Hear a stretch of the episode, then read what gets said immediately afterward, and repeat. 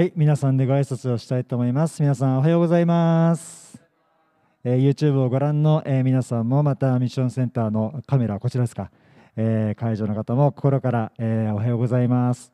えーご紹介に預かりました、えー、ハリヨシアと申します、えー昨日から本当に僕自身がすごく恵まれて、えーこういうあのライブでの対面での賛美も1年以上ぶりですし、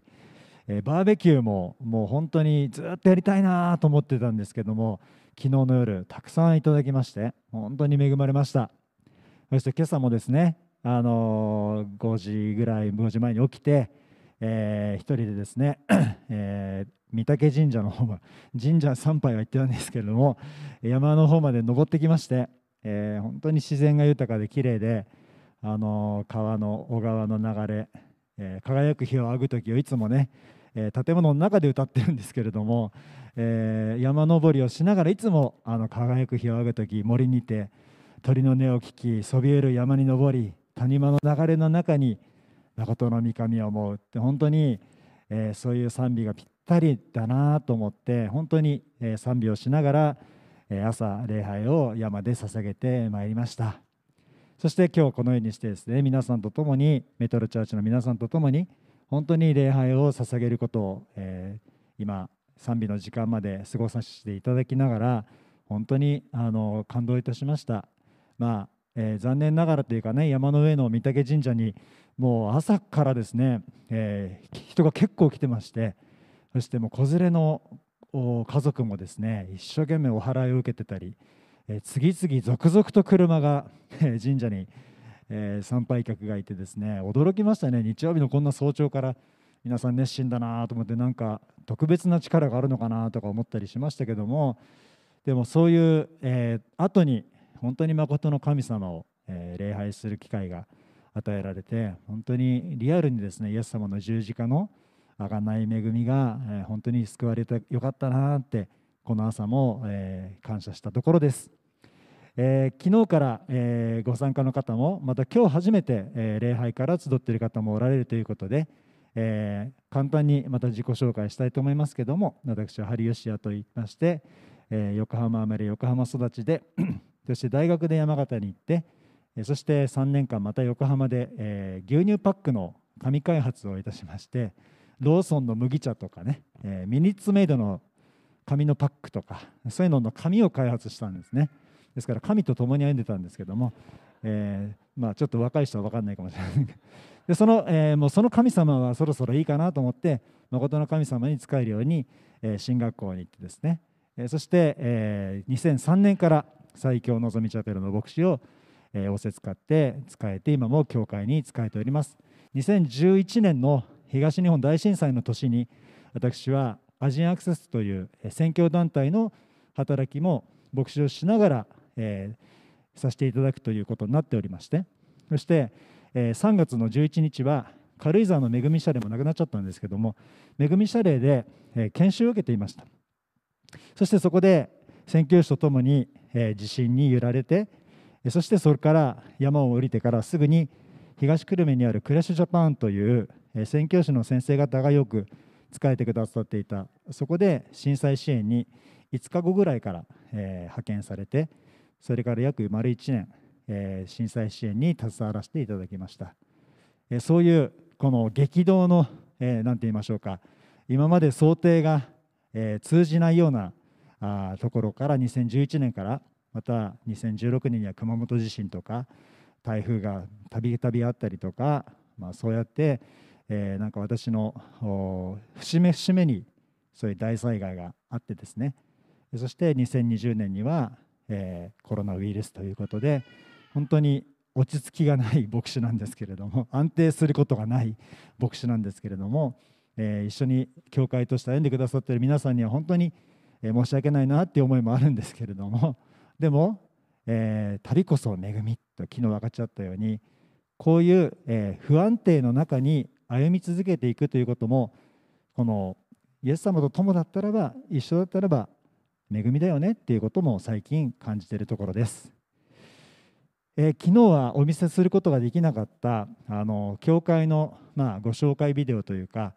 えー、皆さんのメトロチャーチも教会堂がなくなってしまったと聞きましたけども私たちの教会もまあ火事ではなかったんですけどもこの建物の老朽化のために、えー、大家さんから出てってくださいって言われたところからこのコロナの旅が始まっているのでちょっとこれをご覧ください。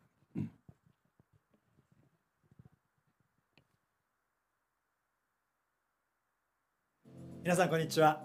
いつもお祈りありがとうございます。最強のぞみチャペルのハリヨシアです。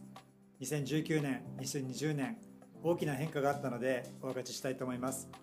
私は2019年の6月に戸田市内のみんなで集まって祈る戸田祈祷会でこうやってお祈りしました。このように後ろに地図を本当に、え手を置きながら神様この戸田市の全ての町に教会が乱されますようにこうお祈りした次の日に私たちの教会堂を貸してくださってる大家さんが教会にやってきてこの建物は老朽化したのでここから出てってくださいと言われてしまったのです。それから半年間私たちは一生懸命街道の移転先を求めてきましたけれどもなかなかいい物件が当たらない。とうとう私たちは2019年の12月に臨時総会で行き場所がないけれどもとにかくここを出ていきましょうと決議をしそして2020年の1月の最後の日曜日に礼拝を今写真に写ってる場所で捧げてそこから私たちは公民館で礼拝するようになりました。2020年の2月から公民館で毎週引っ越しをするような形で機材をセットアップして礼拝をしている中で2月の中旬ですかコロナウイルスが感染拡大しそして2020年の3月から家庭にそれぞれ分かれて配信をして礼拝するようになりました。そして3月の終わりには完全に公民館が閉まってしまったのでこのような Zoom で礼拝をするようになっていったのです。まもなく今日の礼拝を始めていきたいと思います。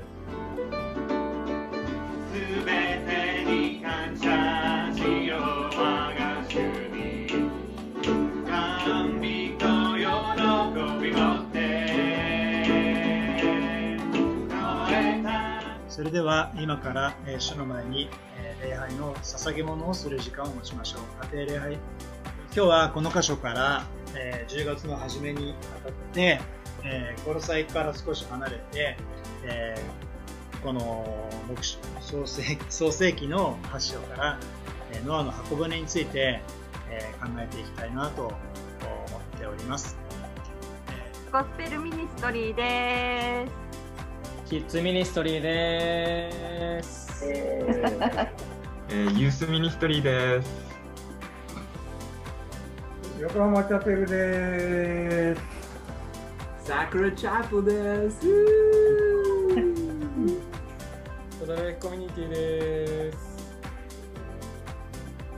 2019年の6月にお祈りした祈り、神様この町に教会が満ち溢れていきますように。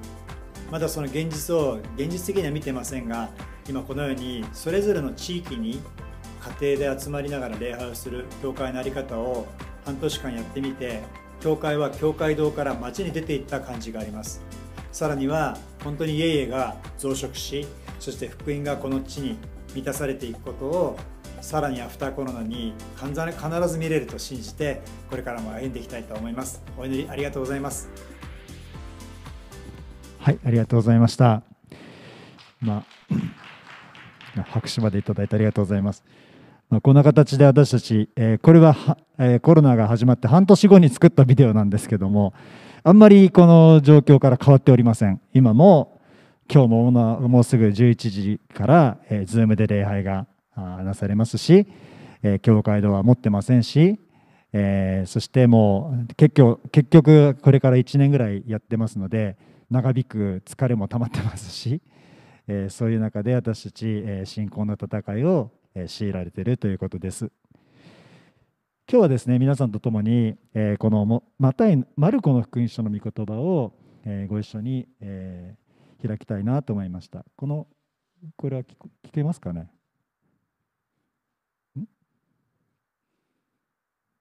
あ聞けないかな？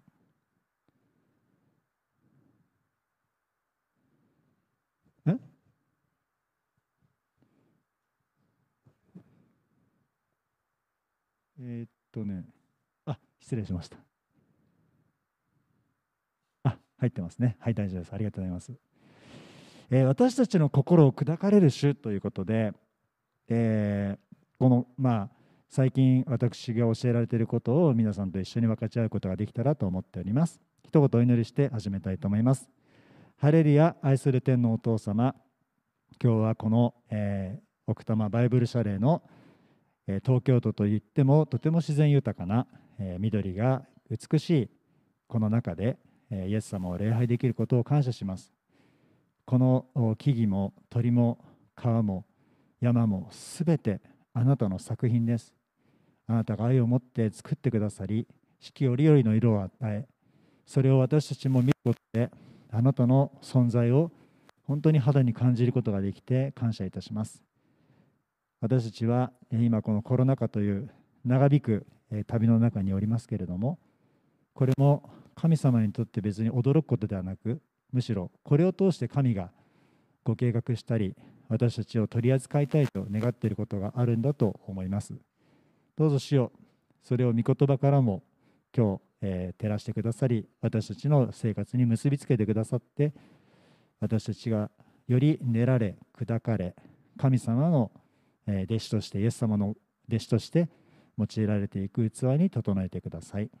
これからの時間をお委ねして尊き主イエス様のお名前によってお祈りいたします。アーメン、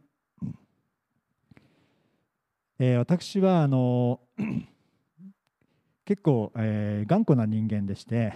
えーかたくななところがありまして、えー頭でっかちのところがありましてそしてまあ橋吉先生がいろいろ世界各地をなんて言ってくださいましたけども、まあ、そういういろいろなことを見たりいろんな失敗を聞いたりしてああはなりたくないなっていうこともあってですね。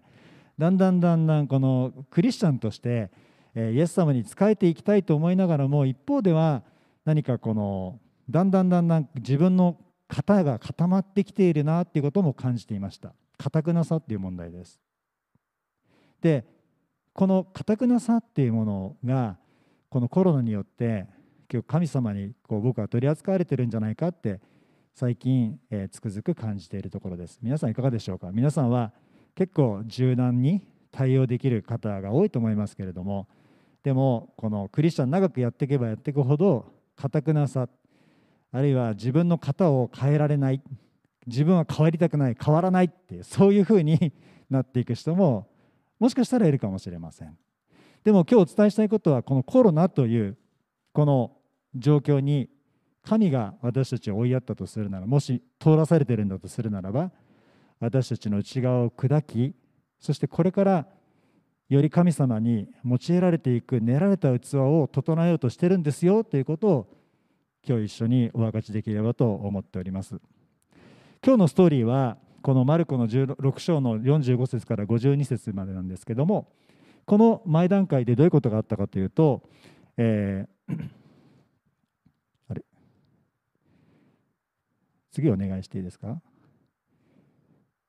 あそうですね。その前に、えーいくつかこのかたくなな人間と柔和な人間ということについて聖書に書いてあることをご紹介したいと思います。信玄の28章の14節では幸いなことをいつも恐れる心を持つ人はしかし心をかたくなにする者は災いに陥ると書いてあります。かたくなな人間というのは聖書はこの災いに陥るとか地を相続できないとかですねそういうことが書いてあります。一方詩篇の37編などを見るとしかし柔和な人は地を受け継ぎ豊かな繁栄を自らの喜びとするとあるように心の柔和さっていうものかたくなではなくて柔和さを持つということがこの、えーコロナが明けたとしてもその後にイエス様のこの働きを受け継いでいく。そういう人間になっていくんですよ。ですからこのコロナの中で私たちが柔和な人間になっていったら素晴らしいんじゃないかなと思います。神様もイエス様もこの12の弟子を選んで12の弟子も多分私の想像では結構かたくなな人間多かったんじゃないかなと思います。漁師さんだったり酒税人だったりまあみんなキャラ立っていてですね。そして結構個性派で。えそして、えぶつかり合ったり誰が一番エロいのかなんていうことを腹で探ったりしてたわけですからまあ結構イエス様も扱いづらい人間が多かったんじゃないかなと想像いたします。でもそういう中でイエス様が弟子訓練をしていったわけですけれどもその弟子訓練の大事な一つの本質的な要素は弟子の心の堅くなさを砕いていくということだったと思います。いろいろな弟子としてのミニストリーのスキル悪霊を追い出したりとか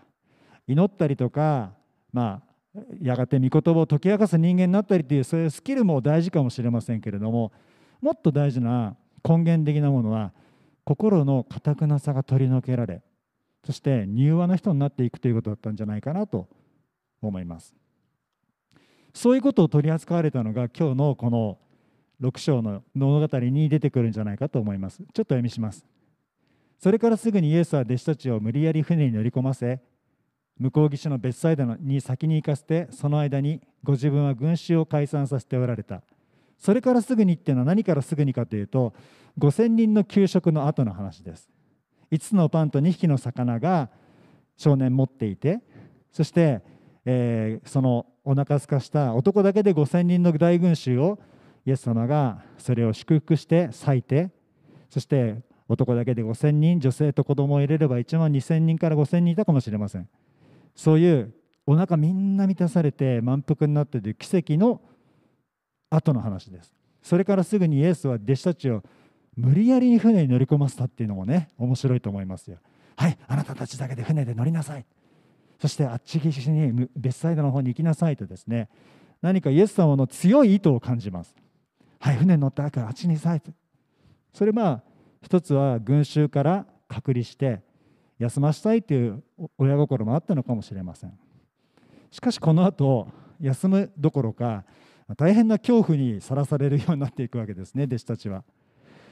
でイエス様だけ残って群衆を解散させておられた。これも結構大変だったと思いますね。イエス様だけで1万人以上の人を解散させたんですからはいもう今日は解散してください帰ってくださいとですねイエス様が解散をさせたんでしょうか。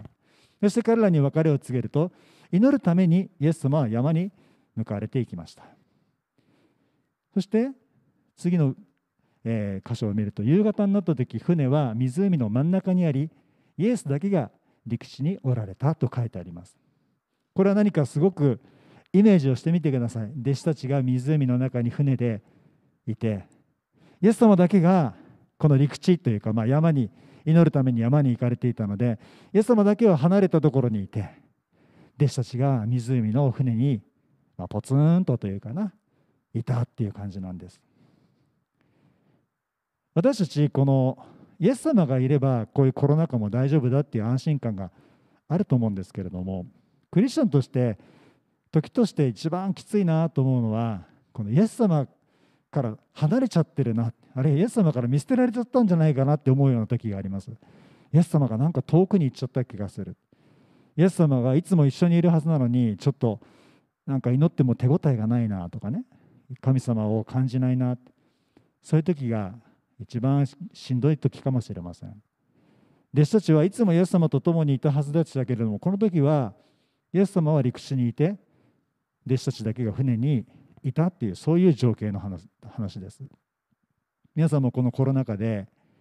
イエス様と毎日毎日一緒にいるというリアルな感覚があったでしょうか？時としてイエス様がどっかちょっと遠くに行っちゃったんじゃないかなと思うような時もあったかもしれません。私たちの教会もまあ昨日からお伝えしている通りこのコロナの1ヶ月前に街道出てそしてコロナに突入してそういうこのコロナの始まりはむしろ神様の力強い見てを感じた始まりでしたので逆に皆さんが動揺しているのを私たちは1ヶ月前ぐらいから準備してたので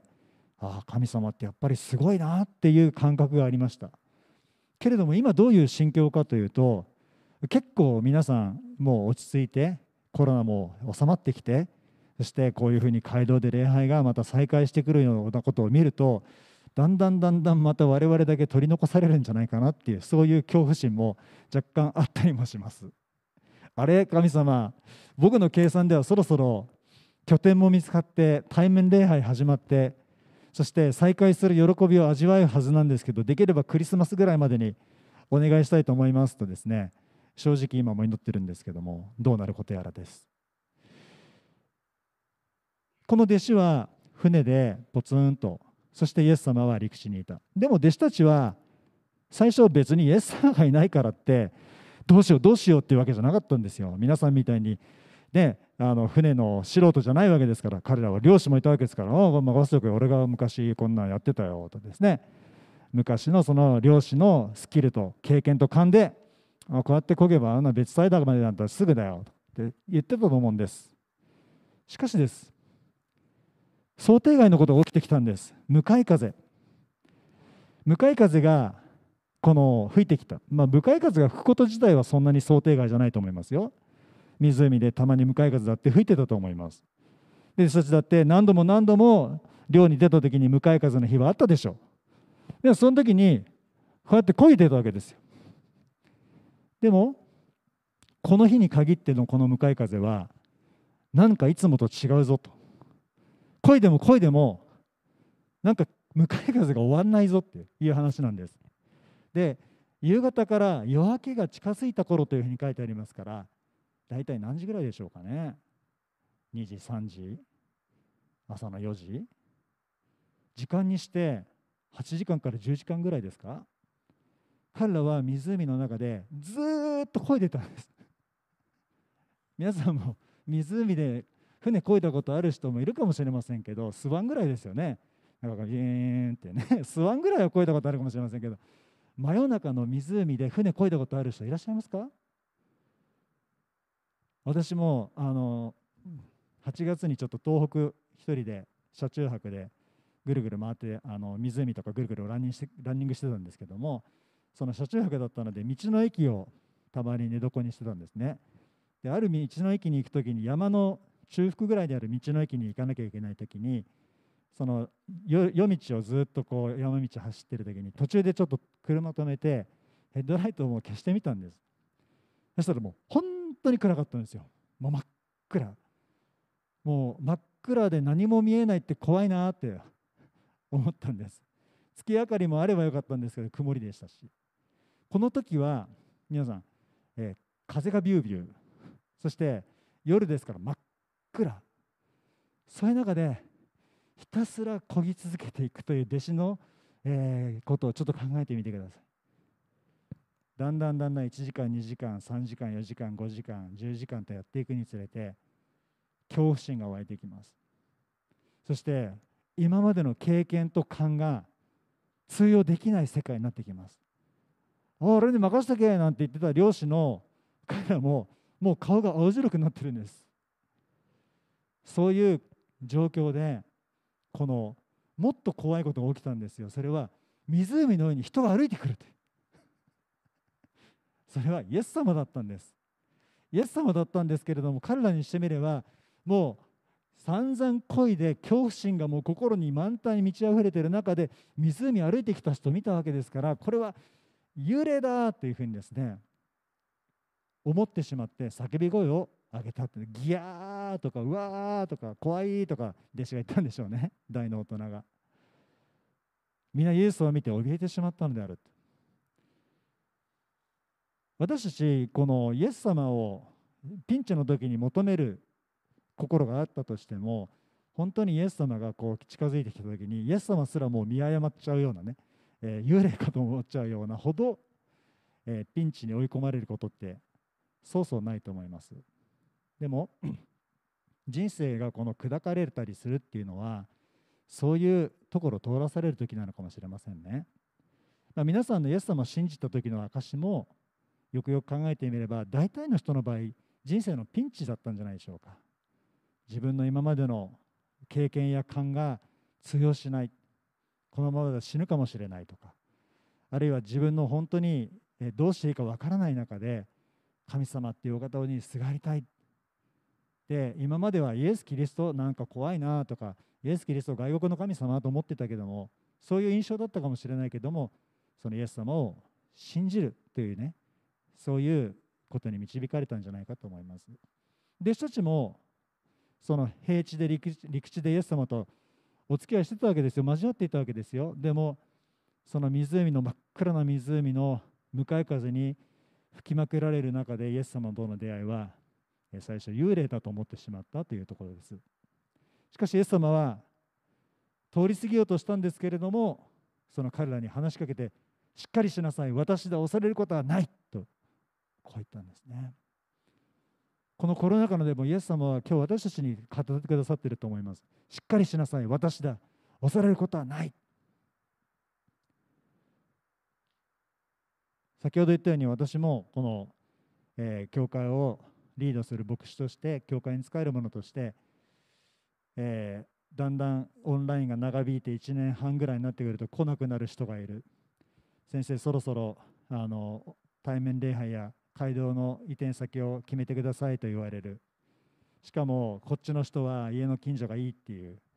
車椅子の人はベリアフリがいいっていう。駅から近い方がいいっていう人もいるし借金したくないという信徒もいる。もういろいろな意見があってですね。もう大変ですよ。でそういう中でもうねこっちを立てればこっちが立たずっていう形でもう私が今も真剣に乗ってるのは神様みんなにはっきり分かるように雲の柱火の柱を与えてください。っ てですね。みんながあこれだっていうはっきり分かるようなこの道しるべを与えてくださいと祈ってるわけなんですけれども。でもその、えー、そういうところにこう通らされるには何度も何度もこの何て言うか時間が必要ですね。1時間ぐらい向かい風にこいでるぐらいじゃダメだっていう話なんです。2時間3時間でもダメだっていう話なんです。10時間ぐらい。10時間ぐらい粘らないとダメだっていうことなんです。そして今私たちは何時間ぐらいやってるのか知りませんけれどもお手柔らかにお願いしますってイエス様にお願いしてるんですけれどもでもそういうことを通して私自身やた教会が砕かれてるんだと思います。で砕かれるっていうのは結構辛いもんですよね。楽しいものではありません。旅こそ恵みって昨日言いましたけどもでも砕かれることは辛いものです。できればやめてほしいなと思います。でもそうやって弟子たちがこの彼らのいる船に乗り込まれるとイエス様が彼らのいる船に乗り込まれると風が止んだ弟子たちのは心の中で非常に驚いた。でマルコがこう分析してます。彼らはパンのことを理解せずその心がかたくなになっていたからである。弟子たちの心が固くなってその5つのパンと2匹の魚のことを理解せずに心がかたくなになっていたからイエス様が船に乗ってくれてなぎになって向こう岸に着いたということを見て驚いたんだというふうにマルクは解釈しています。で心の堅くなさっていうのはこのどういうことなのか、まあ、辞書で調べてみるとこう書いてありました。意地を張って自分の主張や態度を変えない様頑固かたくなに拒み続けるかたくなな態度。これにあの皆さん当てはまる方いらっしゃいますか？手を挙げなくてもいいんですけれども。私がこの、えー、人間ですよ。このかたくなさがあるとどういうことかどういうことになっちゃうかっていうと神がこれからコロナの後の世界に対して神様がしたいと思っていることに間に合わない人になっちゃうってことなんです。用いにくい人になっちゃうってことなんです。イエス様がこの湖の向こう岸に渡ったら別サイドですか？そこで用いたいと願う弟子たちに作り変えられないということなんです。昨日は追い風と向かい風っていう話をしましたけれどもこのコロナも向きを変えれば追い風になるという話をしましたけどももし私たちのものの考え方や今までの想定前提そういうものをもう一度一回もう一度考え直して神が作り変えてほしいと願うことに従順になっていかなければそれは向かい風にずっと立ち向かい続けていくということになっちゃうかもしれません。で私も想像したんですね。弟子たちの心境ってどういう変化があったかなって。1時間ぐらいだったらねまあ今までも経験があるよこんな1時間ぐらいでも2時間3時間やってくるとですねだんだん怒りが湧いてきたのかもしれません。そもそも何でイエス様無理やり船に強いて乗り込ませたんだよ。別に俺らが願ったわけじゃないの。なんでこんな船こがなきゃいけないんだよって怒りが湧いてきたかもしれません。私もまあ最初はああイエス様が街道を出してくれてよかったな。ハレリア家賃を払わずに済んだしハレリアだなって思って今まで来てますけどもこれがもう想定外の時間を延びたらだんだん怒りが湧いてくるかもしれませんね。イエス様なんでうちの教会だけこんな苦しみに遭わなければいけないんですか？そして、えー、23時間4時間ぐらいやった後に怒りからだんだん恐怖に変わってきたと思います。おいこれいつまでやるんだ？どうなっちゃうんだこの先。そして恐れが支配しもうイエス様が誰だか分からなくなっていく。という状況になった時にイエス様が来てくれたという話です。皆さんも皆さんでそれぞれこの2020年から2021年の揺さぶられる世界の中を生きてらっしゃる中で皆さんの心理状態はどうですかね？怒りに支配されてる。あるいは恐れに支配されてる。いやわりかし結構追い風に感じてなんならコロナありがとうっていう気持ち。いろんな方いらっしゃると思います、うん、でも教会として私たちはこれから本当にこの心の堅くなさを変えられなければいけない。でそれは個人としてもそうなんですけど教会としてっていうのは結構しんどい話なんですね。私たちの教会はこの今までテナントでした。テナントもいいよねと身軽で。自分たちの身の丈にあって経済状況にあって教会のやり方が変えられるからいいよね。とでも、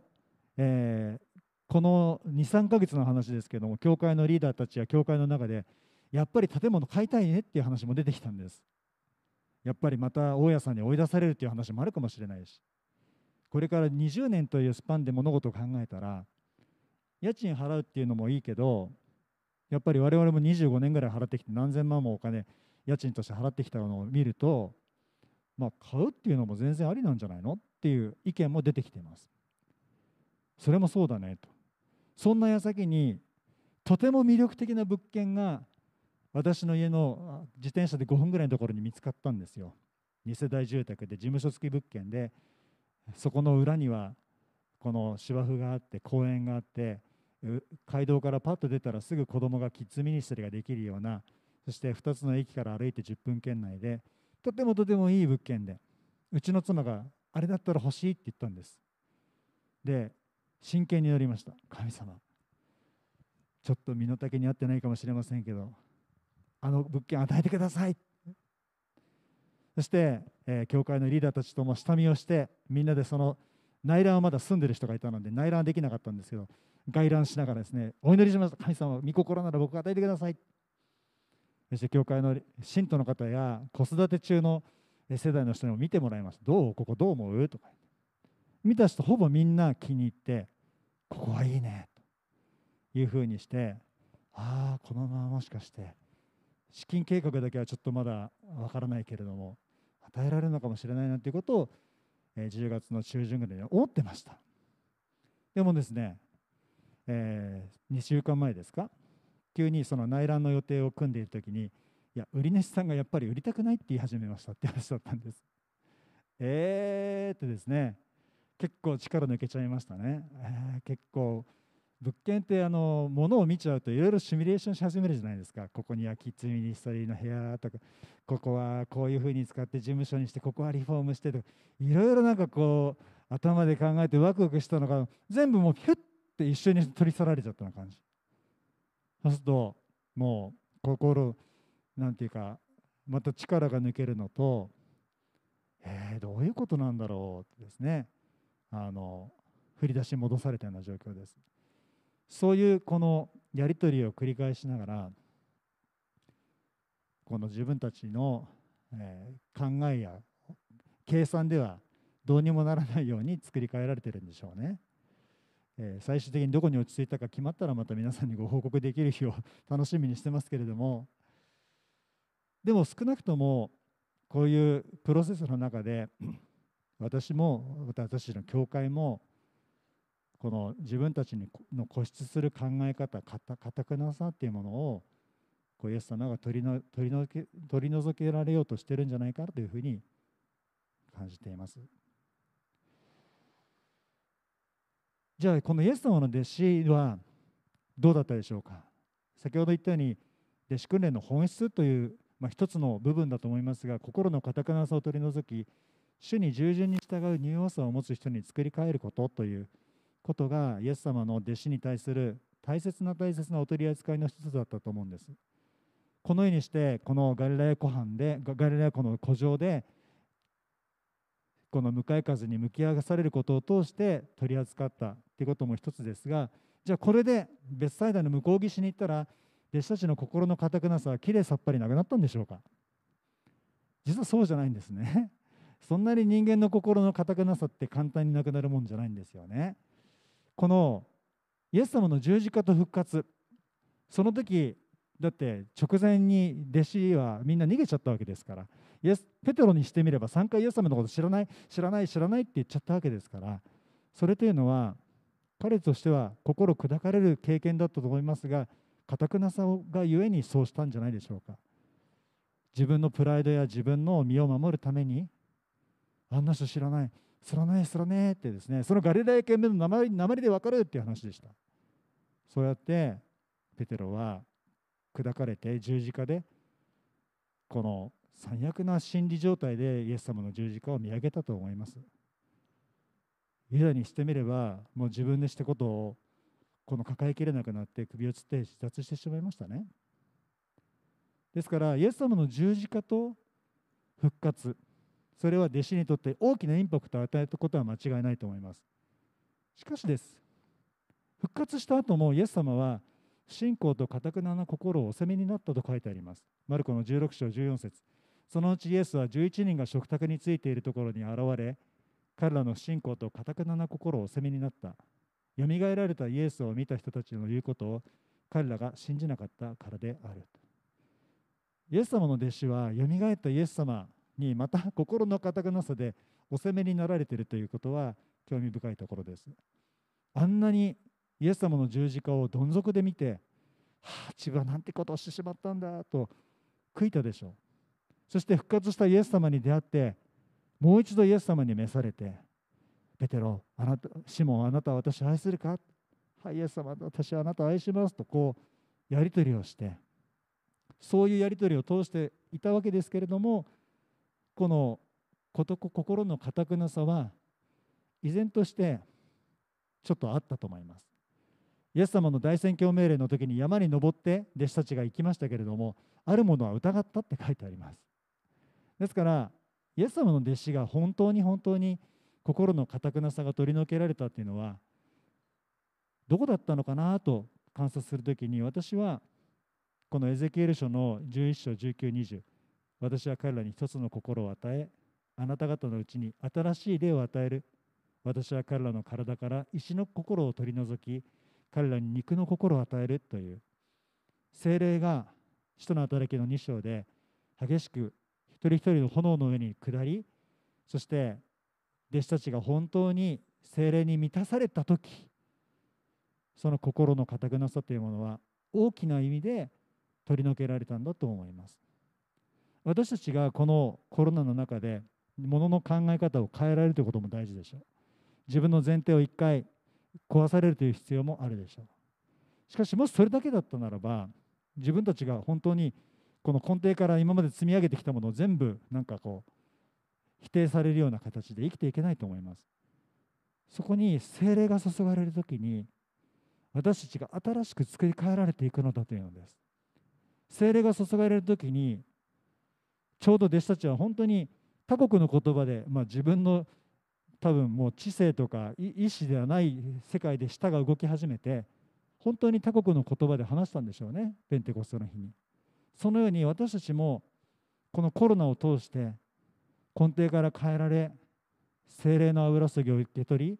精霊の火が下った時に心のかたくなさが打ち砕かれてこのコロナの後に豊かに用いられていく一人一人の弟子としてまた教会として神が私たちを整えようとしているんだと思います。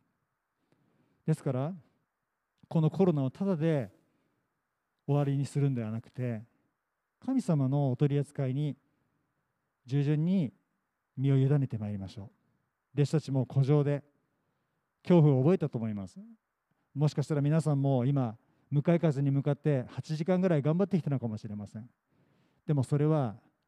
あのやり続けるとますます心固くなりますよって話なんですね。向かい風に向かってやり続ければやり続けるほど心の固くなさは増していくと思います。そうではなくて一旦自分の無力や自分の限界を認めてイエス様助けてくださいと。イエス様憐れんでくださいと。昨日お伝えした通り信仰の創始者であり完成者であるイエス様から目を離さないように。なぜ弟子たちは船の上で祈んなかったんでしょうね。イエス様助けてくださいもしイエス様イエス様イエス様と憐れんでとか言ってたら少なくとも幽霊だとは思わなかったのかもしれません。しかし自分の力で頑張って自分の慣れ親しんだやり方で弟子だ弟子であの漁師でしたから自分のやり親しんだやり方に固執してしまうなら心の固くなさはますます助長するでしょう。皆さんにとってこのコロナが心の固くなさを固くするのではなく砕かれ柔らかくしそしてそこに精霊の油注ぎが豊かに注がれる時に一人一人が豊かに用いられていく整えられた一人一人に変えられることを信じています。そういう昨日も夜のセッションの時に日本の教会のお話をさせていただきました。日本の教会もこのままと想定される悲しい現実があるよね。でもこれは私たちの教会は個人だけじゃない。日本の教会全体に神がお取り扱いをしていることなのかもしれません。今まで大事にやりやり親しんできた固くなあのやり方も悪いことじゃなかったかもしれません。漁師が自分の漁の経験やスキルを大事に持っていたことは悪いことじゃなかったと思います。しかし向かい風の中でコロナの中でそれに固執していくならば心の堅くなさを助長してしまうでしょう。この神が新しい世界にしようとしている中で私たちが新しいやり方にそして自分たちの想定を超える自分たちの想定ができないところに神が導こうとしているならばそれにどうぞ心を開いて自由に精霊様私をお取り扱いくださいとそう祈るものにされたいと思います。ご一緒にお祈りしましょう。しばらく主の前に心を開いて、えー、一人一人個人で、主に聞いてみてくださいイエス様。私がこのコロナの中でこういう世界の中に生かされているということを通して神は私のこの心のかたくなのどの部分を取り扱おうとしてるんですか？自分にもプライドがあります。や長年やってきました。自分も分かっていることいっぱいあります。自分のやり方自分が慣れ親しんだ方法しかし向かい風の中でそれをやればやるほどますますかたくなになってしまうということがあるとすればそれは私にとって何でしょう？一言お祈りします。天のお父様今日のこの礼拝の中で御言葉をあなたがお分かちくださってありがとうございます。向かい風にこぎあぐねる弟子の姿はこのコロナの私たちの葛藤する姿とかぶります。自分の力に固執して自分の経験や勘を頼ってやればやるほどかたくなになって疲れて怒りやそして恐怖に満たされてあなたのことも見誤ってしまうような不信仰の私たちをお許しください。これからコロナがあとどれぐらい続くかも分かりません。コロナが明けても社会がどうなるか分かりません。しかしよこの中であなたがこういう湖に強いて乗り込ませた意図があるならば主はあなたのそのお取り扱いを私の人生にしそこで作り変えられるようにしてください。イエス様私も本当にこのイエス様にあがなれた買い戻された命あなたの御用のためにお持ちくださると願っています。であるならばどうぞ私をこれからも使い続けられるように使いやすい器になるように練ってください。砕いてください。そしてあなたがもう一度作りやすいように作り変えてください。聖霊様あなたを心から歓迎します。聖霊なる神様よ。私のうちに聖霊が満ち溢れますように。私の計算高い計算ではない。自分の考え自分の経験知知識そういうものを超えてあなたの御霊が私の根底から満ち溢れ柔らかい心柔和な心へり下る心謝る心素直に自分の失敗を認める心自分の力に頑張るのではなくイエス様に委ねる心すぐさま船にイエス様をお迎えするお招きする心自分の計算では合わないけれども一歩イエス様に従って踏み出していく心そういうものをここにいる一人一人に私のうちにお与えくださいますように心からお祈りいたします。主をどうぞメトロチャーチあなたが祝福してください。あなたがこれからもこの教会を通して偉大なる旧の主の働きを成し遂げようとしてくださっていると信じます。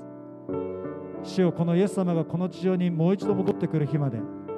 私たちの旅は続きます。自分の前に置かれている競争は続きます。ですから信仰の創始者であり完成者であるイエス様から目を離さないようにイエス様どうぞ私たちの目線を今日もう一度イエス様にしっかり合わせこの山から新しい一歩をまた踏み出すことができるようにしてください。感謝します。皆さんの祈りに合わせて尊き主イエス・キリストの名前でお祈りします。アメン。